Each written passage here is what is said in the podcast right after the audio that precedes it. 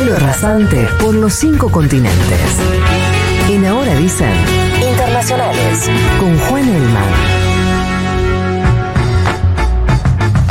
Igual no nos vamos a ir a otro continente porque ayer hubo elecciones en Ecuador, así que nos quedamos acá nomás. No sé si en los últimos minutos hubo otro tiroteo. Buen día, Juan Elman, ¿cómo te va? ¿Cómo están chicas? ¿Todo bien? Bien, ¿qué onda? Bueno, tenemos segunda vuelta. En Ecuador no se definió ayer la elección, esto lo sabíamos, no sabíamos quiénes iban a ser estos candidatos que pasaran la segunda vuelta. Si quedaba Los- alguno vivo, tampoco sabíamos. Claro, está- estás a full. Dios mío. No, ¿viste el video del candidato que reemplazó a Fernando Villavicencio? Que lo tapan para ir a votar, como- No, y después cuando dio su discurso también era terrible. Claro, cuando arranca la mm, como el video de su discurso, yo estaba viendo la, la tele de, de Ecuador. Claro, veo como a un chabón rodeado de milicos y dije, qué raro, no tenía en cuenta este partido. Eh, bueno, era porque efectivamente hay un operativo para que el tipo pudiera hablar. Eh, bueno, escenas de, de esta campaña en Ecuador. sí. Que uno se pregunta también, va, yo me lo preguntaba en los últimos días, como en ese contexto da o no da ir a elecciones y después sí, sí, da como tratar de que no venga esto, esta violencia a Sí. interrumpir la democracia, pero a la vez es muy expuesto todo. Sí, un dato en ese sentido que es que hubo una participación récord, más del 80% de las más altas de la historia de, de Ecuador. Digo, me parece un dato importante ¿no? en este escenario de alta violencia. Volvamos, la segunda vuelta se va a definir entre Luisa González, que es la candidata al correísmo, y Daniel Novoa, que fue la sorpresa de estas elecciones. La sorpresa porque si bien había tenido un buen debate hace una semana y algunas encuestas lo empezaban a dar al alza, bueno, Pocos esperaban que él terminara pasando a la segunda vuelta. Novoa es el hijo de Álvaro Novoa, que fue candidato cinco veces en Ecuador, es un empresario muy conocido. Básicamente es el hombre más rico de Ecuador, ligado a la industria bananera, entre otros tantos La negocios. famosa banana de Ecuador. Bueno, Novoa salió segundo con el 24%, González primera con el 33%. A ella le había ido mal en el debate que nos Sí, contaste le el fue, otro día. le fue mal, le fue bastante mal a Luisa González. Parece que el debate influyó bastante, ¿no? Porque este Nova salió como uno de los vencedores y eh, de alguna manera se mete en segunda vuelta. Eh, a ver, González que saca 33%, lo decía recién, que es lo mismo que saca el correísmo en la última elección, en 2021, en ese entonces con Andrés Arauz, que ahora acompañaba a González. Esto un poco nos marca que el correísmo tiene un techo electoral. Pudo haber un recambio de electores, pero lo cierto es que está en el mismo nivel, literal, o sea, décimas de, distancia, eh, lo cual es un problema para la segunda vuelta. Ya lo vamos a contar en un ratito. También podríamos interpretar que tiene un piso, ¿o no? Eso es lo, que, claro, esa es otra de las, de las lecturas. Tiene el piso más alto. Eh, sí, lo que pasa es que para la segunda vuelta te importa más el techo que el piso. No, más bien, pero no sabemos si lo es. Eh, si es el techo, no sabemos. O sí, o vos dirías. no, ya a está. ver, no diría nunca ya está. Sí decir que eh, en 2021 Lazo entra en la segunda vuelta con el 20%. O sea, uno veía que tenía eh, Araux más de 10 puntos de ventaja y sin embargo Lazo termina ganando. Lazo que era un candidato débil, digamos, ¿no? Y termina eh, justamente apelando al anticorreísmo y ganando en segunda vuelta con el apoyo del resto de los partidos. Sí, pero ahora el correísmo es oposición. Digo, ahí como capaz que eso. Novoa- también. También, pero quiero decir, no es lo mismo cuando es oficialismo, a ver cómo le va, que cuando es oposición. Es cierto, pero en 2021 también era oposición. Claro, es verdad. porque gobernaba Moreno, que Moreno, Moreno entra como Sí, oficialismo, pero- confuso. sí, sí, no. Sí. Termina claramente enfrentado al correísmo. Novoa, que este candidato que sale segundo. Fue asambleísta, votó buena parte de las cosas que propuso Lazo, es decir, el correísmo va a apelar a esa idea que también repitió con Lazo, esto de el continuismo con los gobiernos anteriores. Novoa es un tipo de 35 años que, si bien es el, es el hijo de un candidato histórico, es el hijo del hombre más rico de Ecuador, digo, es un heredero.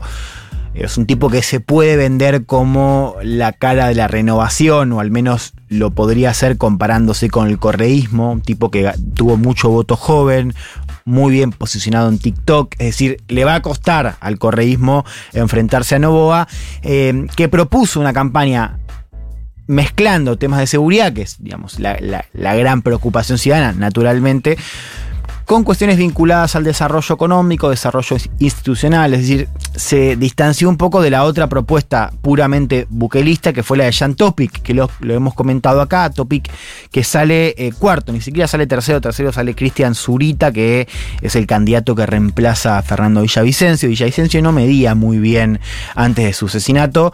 Esto naturalmente, digamos, explica o se explica por el hecho de la relevancia que tuvo eh, la muerte, el asesinato de Fernando eh, Villavicencio. Bueno, eh, Zurita saca 16%. Topic saca 14. Menciono los porcentajes porque, digamos, son dos candidatos que a priori tienen más cercanía con Novoa que con el correísmo, que no tiene mucho de dónde rascar en el resto del eh, arco político, digamos, de, de, estas elecciones. Vos decías algo que me parece eh, súper interesante y es una suerte de paradoja, ¿no? Que es, vos hablabas del techo. Yo lo diría así. Eh, el correísmo es el único movimiento que tiene eh, representación política en Ecuador en un, en un contexto eh, de, bueno, partidos que no tienen enraizamiento de la sociedad. El correísmo ahí es único en ese sentido.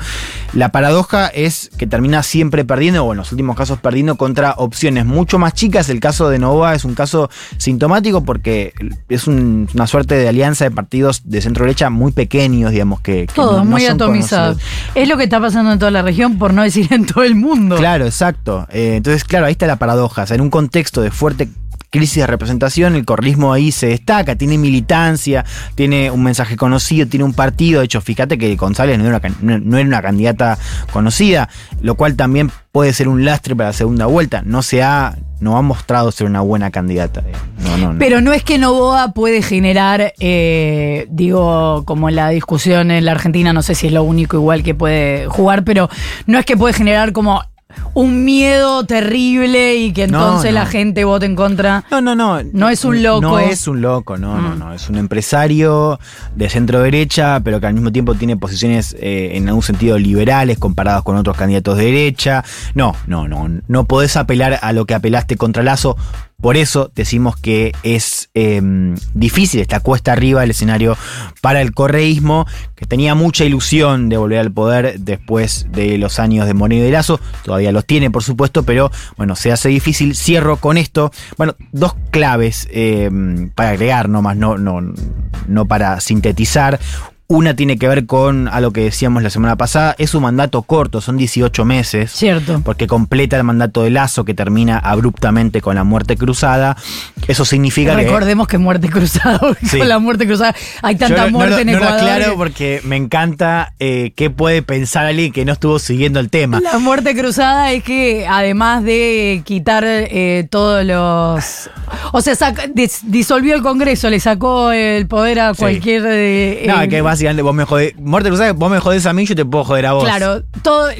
Eh, dejó de existir cualquier poder y entonces se busca armarlo de vuelta.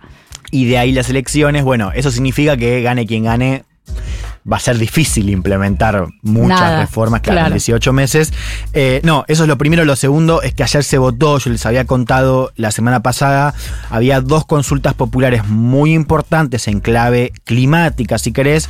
Una eh, por Yasuní Nacional, por la Reserva, el Parque Nacional de Yasuní, para mantener el petróleo crudo bajo tierra. Bueno, ganó el sí, un margen cerca del 60-40, es una victoria importante. La segunda tiene que ver con Quito, solamente que eh, se votó para prohibir la explotación minera en el Chocó Andino. De vuelta ganó la propuesta a favor, digamos, de proteger. Del ambientalismo. Esa, claro, a favor del ambientalismo. Bueno, dos victorias importantes, novedosas, me parece, este tipo de iniciativas en el contexto latinoamericano. ¿Cuándo es la segunda vuelta? Ay, sabes que no sé, no lo tengo anotado. Bueno, busquémoslo. En tres, así- en- en tres semanas. La- Ah, bueno, próximamente. La diferencia más o menos es de 10 puntos, ¿no? Entre los candidatos. Sí, trein- nueve puntos, sí. diez Nueve puntos. 33 y 24. Bien.